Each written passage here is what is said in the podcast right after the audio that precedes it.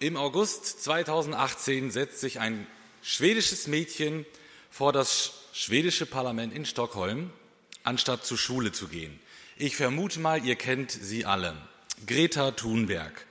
Sie protestiert seit eineinhalb Jahren für besseren, für radikaleren Klimaschutz und damit hat sie eine weltweite Bewegung, manche würden sagen Ideologie, losgetreten. Die Friday for Futures Demonstration. Klimaaktivisten sagen, unsere Erde bewege sich auf eine Katastrophe hinzu. Wir haben nicht fünf vor zwölf, es ist bereits fünf nach zwölf. Und dieser Schulstreik von Greta in Schweden wird dabei als Startpunkt angesehen, dieser weltweiten Bewegung. Schaut euch das Bild an. Das Bild sieht ziemlich harmlos aus. Ein junges Mädchen, ein Rucksack, ein Schild. Und trotzdem war es gewissermaßen der Startschuss zur Rettung der Welt. Manchmal ist der Start eines eher, ähm, riesigen Ereignisses sehr klein und sehr unbedeutend, so klein, dass man ihn fast nicht sieht und ihn sogar übersieht. Und genauso war das auch bei der größten Rettungsaktion aller Zeiten. Na klar, das Klima ist ein Problem, um das man sich kümmern muss, aber ich glaube fest, dass es ein viel schwerwiegenderes Problem gibt als dieses. Es geht nämlich nicht um die Verschmutzung der Welt hauptsächlich, sondern um die Verschmutzung unserer Herzen. Das größte Problem, das wir haben, ist die Sünde. Die Bibel sagt, alle Menschen sind Sünder und deswegen verdienen sie den Tod als Strafe dafür. Aber Gott möchte das nicht. Er schickt einen Ausweg, eine Lösung dieses Problems, nämlich sich selber, seinen Sohn auf diese Erde, damit er unser Sündenproblem lösen kann. Und das ist die eigentliche Rettung der Welt. Aber auch ihr Anfang war klein und unbedeutend. Doch dieser Anfang ist wichtig. Damit wollen wir uns heute beschäftigen mit dem Startschuss zur Rettung der Welt. Wir lesen aus Matthäus 3, 13 bis 17. Dann kommt Jesus aus Galiläa an den Jordan zu Johannes, um sich von ihm taufen zu lassen. Johannes aber wehrte ihm und sprach, ich habe nötig, von dir getauft zu werden, und du kommst zu mir? Jesus aber antwortete und sprach zu ihm, lass es jetzt so sein, denn so gehört es sich für uns, alle Gerechtigkeit zu erfüllen. Da lässt er ihn. Und als Jesus getauft war, stieg er sogleich aus dem Wasser herauf, und siehe, die Himmel wurden ihm geöffnet, und er sah den Geist Gottes wie eine Taube herab und auf sich kommen. Und siehe, eine Stimme kommt aus den Himmeln, welche spricht, dieser ist mein geliebter Sohn, an dem ich wohlgefallen habe. Der Startschuss zur Rettung der Welt von Menschen behindert. Verse 13 bis 15. Der letzten Predigt ging es um Johannes den Täufer letzte Woche. Und Johannes war ja der Wegbereiter, der Vorläufer von Jesus Christus. Er war ein Hinweisschild auf den Messias. Er war nicht der Messias, der kam später in Jesus. Er war ein Hinweisschild. Und er predigte, er bereitete das Volk vor auf den Messias, der kommen sollte. Und er taufte die Menschen im Jordan. Und gefühlt das ganze Volk kam zu Johannes, dem Täufer, an den Jordan, bekannte seine Sünden, ließ sich von Johannes taufen. So sagt es, sagen es uns die Evangelien. So weit, so gut. Aber dann passiert etwas absolut Merkwürdiges. Da kommt eine Person nach der anderen und will sich taufen lassen. Johannes tauft sie und dann kommt Jesus. Jesus will sich auch taufen lassen, Vers 13. Und der Text sagt, er nimmt dafür extra den weiten Weg aus Galiläa in Kauf. Es war also kein Zufall, keine spontane Aktion. Er war gerade in der Gegend und Mensch, ich könnte doch zu Johannes gehen, mich taufen lassen. Jemand hätte ihn irgendwie genötigt, dazu überredet. Nein, es ist eine ganz bewusste Entscheidung, aus Galiläa herabzukommen, zum Jordan zu gehen und sich taufen zu lassen. Also Jesus hat da eine ganz bewusste Entscheidung getroffen. Jesus war zu dem Zeitpunkt ungefähr 30 Jahre, verraten uns die Evangelien. Aber über sein bisheriges Wissen, wissen wir, äh, Leben wissen wir gar nicht so viel. Äh, wir haben es in den letzten Wochen einmal schon gesehen. Er ist äh, auch vor Weihnachten schon. Er ist geboren, er ist ähm, ja, aufgewachsen. Ähm, und dann da wissen wir eigentlich gar nichts. Da ist einmal die Geschichte als zwölfjähriger Junge im Tempel. Aber ähm, das war es eigentlich auch schon mit Jesu ähm, Leben, was wir da aus seiner Kindheit und seiner Jugend wissen. Er hat ja in Nazareth gelebt, also im Norden äh, Israels, hat dort als Zimmermann gearbeitet äh, und hat einfach als ganz normaler Jude im ersten Jahrhundert gelebt. Er kam ja als Baby auf die Welt, haben wir Weihnachten gefeiert. Er sollte die Welt retten, das war ganz klar sein Auftrag. Aber dann verschwindet er irgendwie fast von der Bildfläche, könnte man meinen bis zu diesem Ereignis, bis zu der Taufe. Doch dann tritt Jesus auf und die Rettungsmission der Welt kann beginnen. Aber beinahe wäre das schiefgegangen. Also es wäre natürlich nicht schiefgegangen, aber es schien ein bisschen so, als ob die Rettung da vielleicht schiefgelaufen wäre. Denn Johannes hält nicht sonderlich viel von Jesu Idee, sich da jetzt taufen zu lassen. Vers 14. Johannes stellt sich quer und sagt, nein Jesus, dich werde ich nicht taufen. Äh, taufen. Und er ist dabei hartnäckig. Der ähm, Text im Griechischen zeigt an, dass er ihm ihn regelmäßig wehrte. Also das war nicht eine Sache, dass er einmal gesagt hat, nein Jesus, mache ich nicht. Jesus sagt, doch bitte, okay, mache ich. Sondern es zeigt an, das war eine, eine richtige Diskussion. Ähm, Johannes war hartnäckig. Er hat es mehrmals probiert, Jesus davon abzuhalten. Das zeigt die griechische Verbform an. Ähm, er gibt also nicht schnell auf. Und Johannes sagt, ich habe nötig, von dir getauft zu werden und du kommst zu mir. Interessant ist, dass Johannes an dieser Stelle das Wort ich und das Wort du betont. Im Griechischen ist es nämlich so, man braucht keine Personalpronomen. Also an dem Verb sieht man schon, ist es jetzt eine, also man sagt zum Beispiel kommst und dann sieht man, ah, das ist du kommst. Oder kommen, dann weiß man, ach, wir kommen. Das sieht man im Griechischen schon an. Also man braucht ich, du, er, sie, es nicht. Es gibt diese Worte und man kann sie benutzen, nämlich dann, wenn man sie ganz besonders betonen will. Und das macht Johannes. Also er sagt, ich habe nötig, von dir getauft zu werden und du kommst zu mir. Also er baut ganz stark einen Kontrast auf zwischen mir, Johannes, und Jesus. Da ist also ein himmelweiter Unterschied zu erkennen. Das macht Johannes hier deutlich. Er sagt, ich bin der Sündige und du bist der Heilige Du musst doch mich taufen und nicht ich dich. Dann kann man sich die Frage stellen, warum ist Johannes da eigentlich so hartnäckig? Warum wehrt er sich dagegen, Jesus zu taufen? Ich meine, er hat Hunderte, wenn nicht Tausende getauft. Warum sollte er nicht Jesus taufen? Ich denke, es gibt da zwei Gründe. Erstens, Jesus steht über Johannes und müsste daher ihn taufen. Letzte Woche haben wir es gehört und auch der Text unmittelbar vor unserem Text sagt es, Vers 11, äh, Matthäus 3, 11, der aber, der nach mir kommt, ist stärker als ich. Ich bin es nicht einmal wert, ihm die Sandalen auszuziehen. Also Johannes wusste gut um seine Stellung Bescheid. Sandalen ausziehen und die Füße zu waschen von einem Gast, das war die Aufgabe eines Sklaven. Und Johannes sagt, nicht mal diese Aufgabe dürfte ich machen. Ich stehe so heftig weit unter Jesus, nicht mal diese Sklavenaufgabe dürfte ich bei ihm machen. Johannes weiß, ich bin der Wegweiser, Jesus ist der Messias. Die Taufe müsste also wegen der Hierarchie umgekehrt laufen. Der zweite Grund, und der, ja, der ist nicht minder wichtig, wenn nicht sogar noch wichtiger, nämlich Jesus ist sündlos und braucht daher keine Bußtaufe. Die Taufe von Johannes war ja etwas anders gelagert als unsere Taufe, die wir jetzt haben. Es war eine reine Bußtaufe.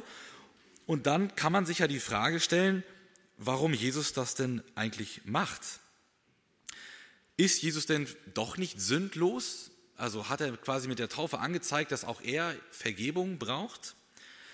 Nein, das auf keinen Fall, denn die dieser Text zeigt es auch an und auch andere Schriftstellen zeigen das ganz deutlich an, dass Jesus sündlos war. Und das ist auch keine unwichtige Lehre, das ist eine der zentralen Lehren der Bibel. Die müssen wir kennen, die müssen wir verstehen und da brauchen wir auch Belegstellen, die wir nennen können, weil daran hängt auch unser Heil. Wäre Jesus nicht sündlos, könnte er unser Heil nicht bewirken. Also warum ist Jesus sündlos? 2. Korinther 5, 21. Den, der Sünde nicht kannte, hat er für uns zur Sünde gemacht damit wir Gottes Gerechtigkeit würden in ihm. 1. Petrus 2, der keine Sünde getan hat, auch ist kein Trug in seinem Mund gefunden worden. Hebräer 4, der in allem in gleicher Weise wie wir versucht worden ist, doch ohne Sünde. Ich denke, das sind so die zentralen Stellen zur Sündlosigkeit von Jesus Christus. Man kann sie zusammenfassen. Er kannte keine Sünde, Er tat keine Sünde und er war ohne Sünde. Also Jesus und Sünde sind zwei Dinge, die nicht zueinander passen. Jesus war ganz Mensch, aber er hat nie gesündigt. Er wurde versucht, wie wir, sagt Hebräer. In der nächsten Woche sehen wir das auch, Jesu Versuchung in der Predigt. Aber er hat nicht gesündigt. Er ist nie ähm, der Versuchung erlegen. Und das unterscheidet Jesus äh, von uns, von dir und mir, denn wir fallen leider. Wir alle sind Sünder, wir brauchen die Vergebung, wir müssen Buße tun. Jesus musste das nicht, denn er hatte keine Sünde in sich. Und daher braucht er auch diese Bußtaufe von Johannes eigentlich nicht. Ihr merkt, Johannes hat eigentlich ziemlich gute Argumente, oder? Also er hat eigentlich vollkommen recht. Das passt nicht, dass Jesus sich taufen lassen will. Und interessanterweise bestätigt Jesus das. Er sieht es ganz genauso wie Johannes. Er sagt nämlich nicht, ah ja, Johannes, ähm, das stimmt nicht, was du jetzt hier erzählst, ähm, komm, äh, wir machen es aber irgendwie trotzdem, sondern er sieht es ganz genauso, er bestätigt das, was Johannes sagt, aber dann sagt er, dass er sich trotzdem taufen lassen will, Vers 15. Also Johannes, du hast recht, aber Jesus lässt nämlich auch nicht locker. Er zeigt, dass er es ernst meint mit der Taufe. Und seine Begründung ist vielleicht ein bisschen unverständlich. Erst einmal, da heißt es, lass es jetzt so sein, denn es so gehört es sich für uns alle Gerechtigkeit zu erfüllen. Was heißt das? Ähm, wir wollen alle Gerechtigkeit erfüllen. Gerechtigkeit meint, glaube ich, hier an dieser Stelle ein Gott wohlgefälliges Verhalten. Also wir wollen das tun, was Gott gefällt, was Gottes Wille ist. Also wenn Johannes Jesus tauft, dann ist das die Erfüllung von Gottes Willen. Gott will die Taufe und Jesus ist, ist, sich da sicher, er ist ja selber Gott und daher übersetzt die Hoffnung für alle sinngemäß korrekt, lass es jetzt so geschehen, denn wir müssen alles tun, was Gott will. Aber warum ist das eigentlich Gottes Wille? Warum will Gott, dass Jesus sich taufen lässt? Ich denke, da gibt es vier Gründe, möglicherweise auch mehr. Erstens, Gott will es, weil es ein Zeichen des Gehorsams ist. Mit der Taufe sagt Jesus Ja zu Gottes Plan, Ja zu der Rettung der Menschen. Er geht bewusst diesen Weg des Leidens. Das war sein Auftrag. Er will die Menschen retten. Ein Zeichen des Gehorsams seinem Vater gegenüber. Zweitens ist es auch ein Zeichen der Identifikation oder der Solidarität. Durch die Taufe identifiziert sich Jesus mit den Sündern damals, aber auch mit uns Sündern jetzt. Er, er, er, sagt, also mit, identifiziert sich mit allen Menschen und er sagt, ich gehe den gleichen Weg wie ihr. Ihr, ihr, ihr nehmt diese Taufe an zur Buße, zur Vergebung der Sünden ähm, und er geht den gleichen Weg. Und auch das ist Teil seiner Erniedrigung. Er wurde ja Mensch, er war Gott, er hat den Himmel verlassen, als kleiner Mensch auf die Welt gekommen, in, als Baby in einem Stall in einer armen Familie, als König der Welt und auch das ist ein Teil seiner Erniedrigung, sich mit den Sündern zu identifizieren. Als drittens ist es ein Zeichen der Bestätigung. Denn indem sich Jesus von Johannes taufen lässt, bestätigt er Johannes Dienst. Er sagt damit, das, was du tust, ist genau richtig. Predige weiter die Buße, führe die Menschen zum Glauben zu Gott zurück und taufe sie dann, damit sie ihre Buße auch anzeigen können. Und als viertens, es ist ein Zeichen der Vorausdeutung. Die Taufe ist ein Abbild der zukünftigen Taufe Jesu am Kreuz. Sie zeigt nämlich schon seinen Tod und die Auferstehung an. Das ist ja auch das, was nachher Paulus in Römer 6 aufschreiben ließ, nämlich dass die Taufe ja anzeigt, dass wir in Christus gestorben sind, begraben und wieder auferstanden sind. Also die Taufe Jesu zeigt seinen Tod schon ein bisschen an. Sie, sie ja, macht einen Vorgriff in die Zukunft, denn Jesus selbst benutzt dieses Wort Taufe an einmal an einer Stelle für seinen Tod und seine Auferstehung. Da kommen Jakobus und Johannes zu ihm und haben diesen demütigen Wunsch, doch äh, im Himmel bei Gott rechts und links neben ihm sitzen zu dürfen. Und Jesus sagt, äh, was fragt ihr da? Wisst ihr überhaupt, wovon ihr da redet? Ähm, das ist Gottes Sache und nicht äh, eure Sache. Also wie anmaßend seid ihr eigentlich? Und dann fragt er sie, könnt ihr den Kelch trinken, den ich trinken werde? Und könnt ihr die Taufe empfangen, die ich empfangen werde. Und damit meint er eindeutig seinen Tod und seine Auferstehung. Also seine Taufe ist ein Abbild äh, für seinen Kreuzestod. Wenn wir uns die vier Gründe anschauen, ähm, dann ist, betrifft das erste Zeichen Gott den Vater, das zweite Zeichen betrifft Johannes den Täufer, äh, das betrifft uns Menschen, alle, das dritte betrifft Johannes den Täufer und das vierte betrifft ihn selber.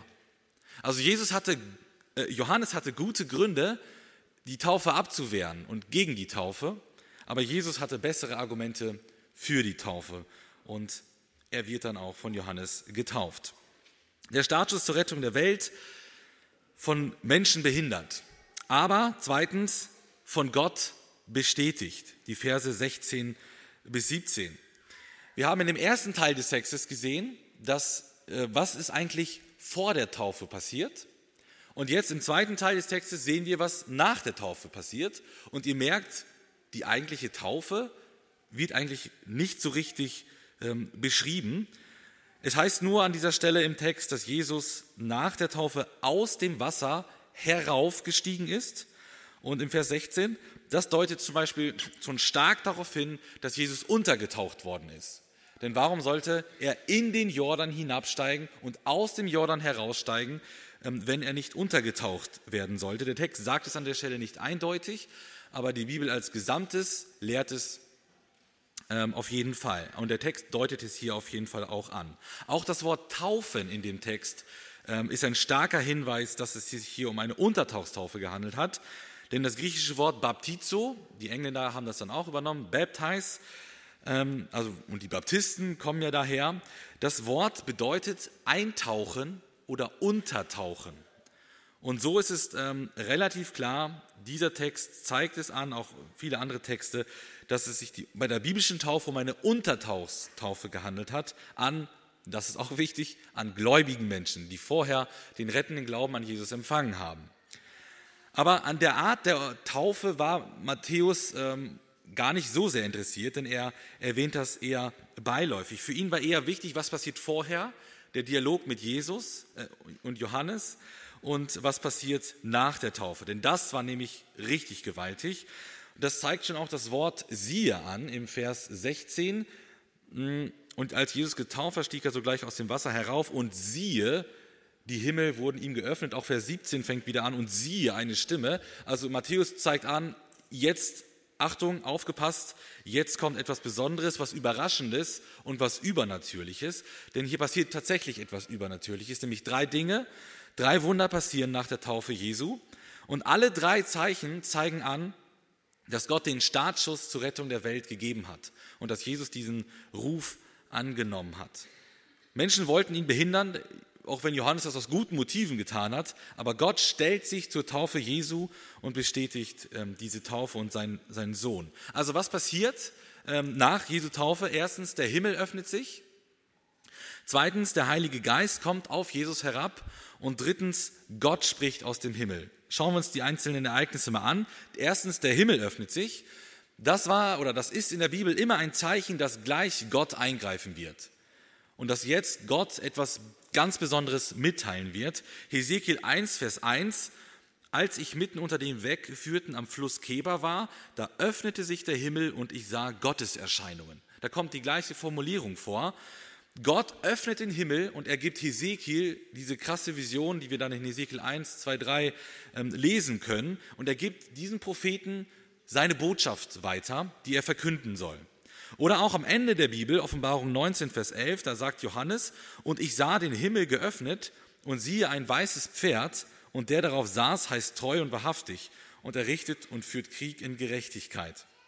Also Gott öffnet auch Johannes, dem, äh, nicht dem Täufer, sondern dem Apostel, äh, den Himmel und er zeigt ihm eine Vision, nämlich eine absolut krasse Vision, dass Jesus am Ende der Zeit kommen wird und den Antichristen und den falschen Propheten vernichten wird. Und auch dort gibt er also durch diese Öffnung des Himmels eine Vision an den, einen Propheten weiter. Also wenn Gott den Himmel öffnet, dann weiß der Leser, dann weiß derjenige, der das vielleicht mitkriegt, jetzt passiert etwas Großartiges, jetzt wird Gott etwas Besonderes verkünden. Das ist so wie im Theater, der Vorhang geht auf und man weiß, jetzt kann das tolle Konzert beginnen. Jetzt kommt etwas, man sollte aufpassen. Als zweites passiert dann äh, auch etwas Übernatürliches, nämlich der Heilige Geist kommt auf Jesus herab. Gott, der Vater, schickt jetzt den Geist, den Heiligen Geist, die dritte Person der Dreieinigkeit, auf die Erde, nämlich genauer auf, auf Jesus. Es heißt, der Geist kommt wie eine Taube auf Jesus herab und bleibt auf ihm.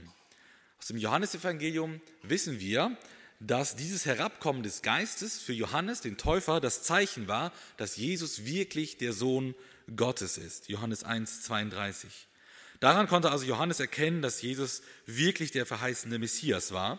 Das hatte Gott ihm so offenbart. Auf wen der Geist kommen wird, der ist wirklich der Messias. Zwei Fragen haben sich mir dabei gestellt, vielleicht euch auch. Warum kommt der Geist überhaupt auf Jesus? Und warum kommt der Geist wie eine Taube auf Jesus herab? Schauen wir uns die erste Frage an. Warum kommt der Geist überhaupt auf Jesus? Auch da gibt es zwei Gründe. Erstens, der Geist gibt Jesus die Vollmacht für seinen Dienst. Ich habe schon gesagt, Jesus hatte den wichtigsten Job der Welt aller Zeiten, nämlich die Rettung der Welt. Und dafür brauchte er die Kraft des Heiligen Geistes.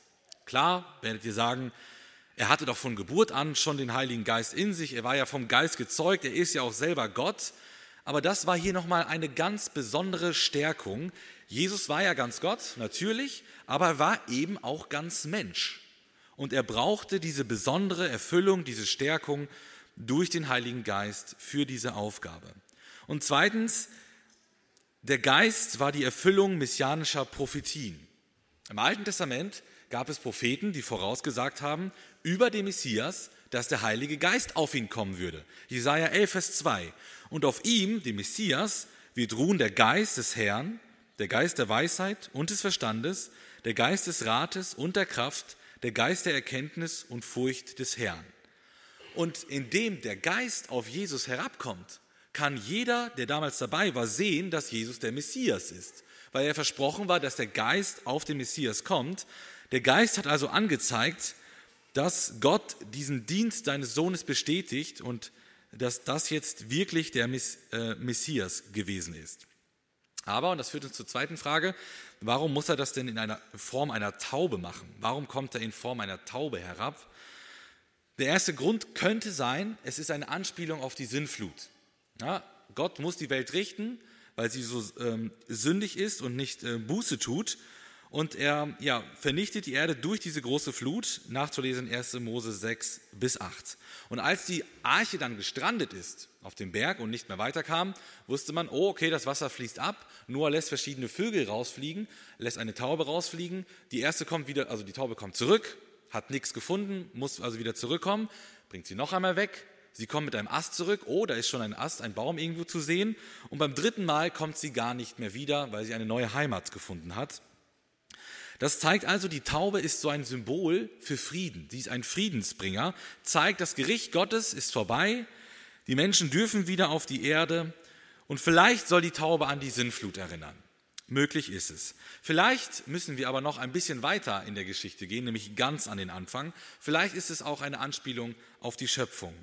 In 1. Mose 1, Vers 2 heißt es nämlich, und die Erde war wüst und leer, und Finsternis war über der Tiefe, und der Geist Gottes schwebte über dem Wasser. Das Wort schweben, das Mose hier benutzt, wird an anderen Stellen in der Bibel dafür benutzt, wenn ein Adler über seinem Nest schwebt und auf seine Jungen aufpasst. Also ein großer Vogel, der aufpasst, dass da niemand kommt und den, seinen Kindern etwas zuleide tut. Es bezieht sich also auf ähm, das Fliegen, auf diese Flügel, das Beschützen eines Vogels. Und deswegen übersetzt die aramäische Übersetzung, die Targumen, die übersetzen diesen Vers aus 1. Mose 1, Vers 2 mit, der Geist flatterte wie eine Taube. Und dann hätten wir eine interessante Parallele. Denn bei der Schöpfung der Welt, 1. Mose 1, waren beteiligt Gott Vater, Gott Sohn und Gott der Heilige Geist. Und wer war bei der Taufe Jesu äh, beteiligt? Gott Vater, Gott der Sohn und Gott der Heilige Geist. Vielleicht hat Matthäus hier ganz bewusst diese Verbindung von der Schöpfung zur Taufe Jesu gezogen, denn in beiden Ereignissen begegnen wir allen drei Personen der göttlichen Dreieinigkeit. Tim Keller, ein Bestsellerautor aus den USA und Pastor aus New York, er schreibt, so wie die Erschaffung der Welt ein Projekt des dreieinigen Gottes war, so ist auch ihre Erlösung, die Errettung und Erneuerung aller Dinge ein Projekt des dreieinigen Gottes. Gott selbst gibt also in seiner ganzen Fülle diesen Startschuss zur Rettung der Welt. Nicht nur zur Erschaffung der Welt, sondern auch zur Errettung der Welt. Die gesamte Dreieinigkeit ist hier versammelt. Und äh, das dritte Ereignis ist dann, Gott spricht aus dem Himmel. Es heißt hier, eine Stimme aus dem Himmel spricht und damit ist klar, das ist hier Gott, der Vater, höchstpersönlich. Interessant ist, dass Gott hier im Prinzip sich selber zitiert. Das, was er sagt, sind Zitate aus dem Alten Testament, die ja durch ihn gegeben worden sind. Er sagt, dieser ist mein geliebter Sohn, an dem ich Wohlgefallen gefunden habe. Genauer gesagt zitiert äh, Gott sich hier an zwei Stellen. Also er kombiniert zwei alttestamentliche Zitate. Ähm, Psalm 2, Vers 7 heißt, du bist mein Sohn, heute habe ich dich gezeugt. Und Jesaja 42, Vers 1 sagt, siehe mein Knecht, den ich halte, mein Auserwählter, an dem meine Seele wohlgefallen hat. Und diese beiden Verse kombiniert Gott und fügt sie zusammen. Interessant ist, dass diese beiden Stellen aus dem Alten Testament schon immer, auch bei den Juden damals, so verstanden wurden, dass sie sich um den Messias drehen. Also beide Stellen waren Prophetien auf den Messias, der kommen sollte. Und jetzt wird spannend, wenn Gott diese beiden Stellen zitiert aus dem Alten Testament, die sich auf den Messias beziehen und sie auf Jesus anwendet, dann sagt er damit allen Menschen, das ist der Messias. Auf den habt ihr gewartet, den habe ich angekündigt und jetzt ist er da. Jetzt geht die Rettung der Welt los. Jesus ist der Messias, Jesus ist der Sohn Gottes, ja, Jesus ist sogar Gott selbst und er soll die Welt retten. Diese Aussage von Gott erinnert aber auch noch an eine andere Stelle aus der Bibel, aus dem Alten Testament, nämlich als Abraham seinen Sohn Isaak opfern sollte. 1. Mose 22, Vers 2, da heißt es, und er sprach, nimm deinen Sohn, deinen einzigen, den du lieb hast, den Isaac, und ziehe hin in das Land Moria und opfere ihn dort als Brandopfer auf einem der Berge, den ich dir nennen werde. Gott zeigt nicht nur, dass Jesus der verheißene Messias ist mit dieser Aussage, sondern er kündigt auch schon Jesu Opfertod an, indem er das so formuliert. Das, was Abraham nicht tun musste, seinen Sohn zu opfern, das tat Gott. Er opferte seinen geliebten Sohn. Ich denke, euch sind die Parallelen aufgefallen. Nimm deinen Sohn, deinen einzigen, den du lieb hast, den Isaak, und opfer ihn. Und genau das sagt Gott. Das ist mein Sohn, an dem ich wohlgefallen habe. Und man weiß, der wird geopfert werden.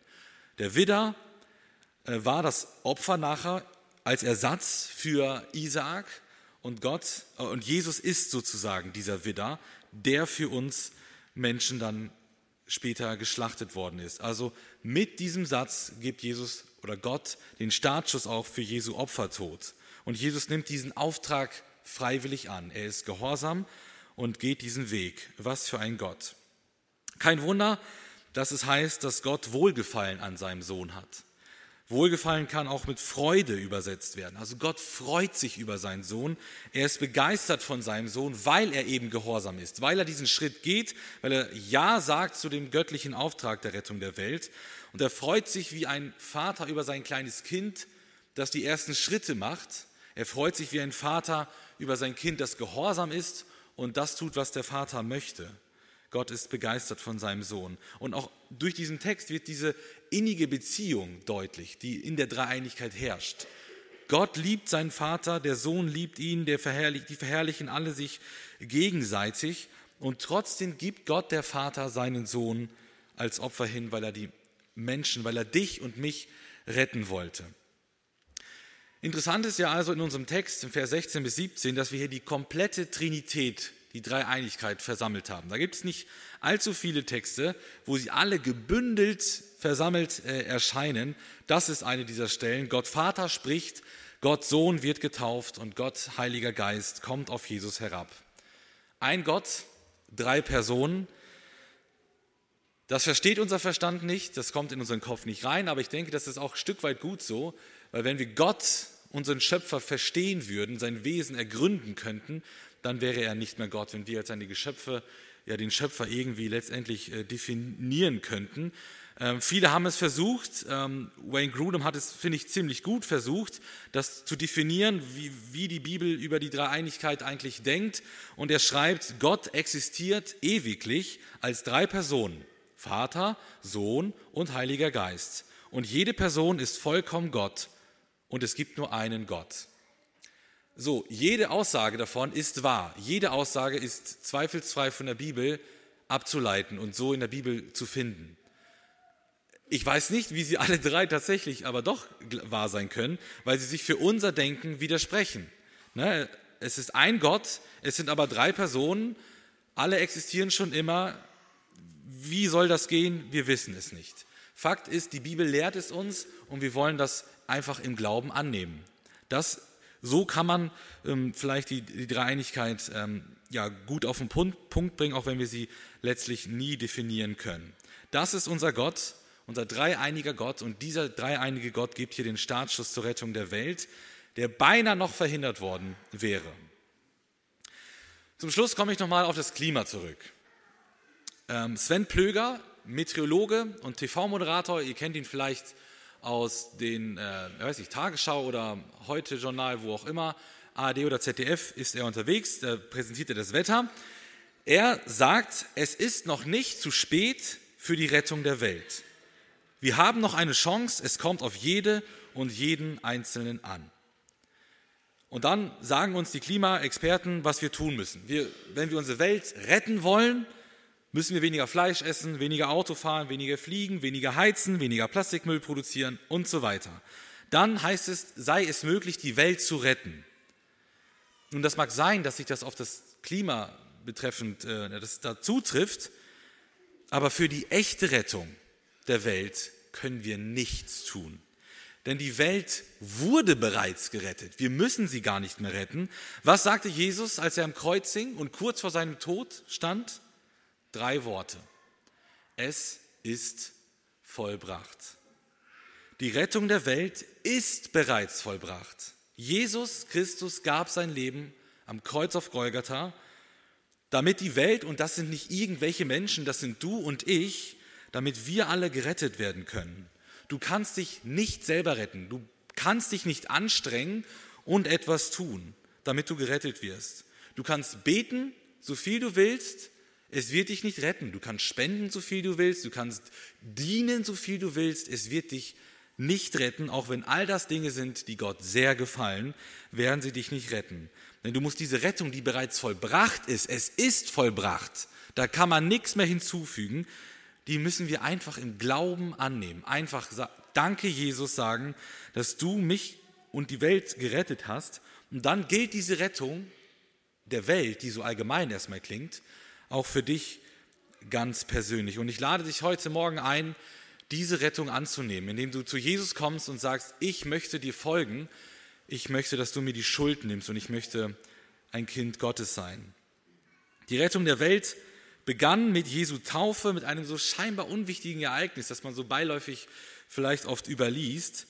Aber das war der Startschuss zur Rettung der Welt. Amen.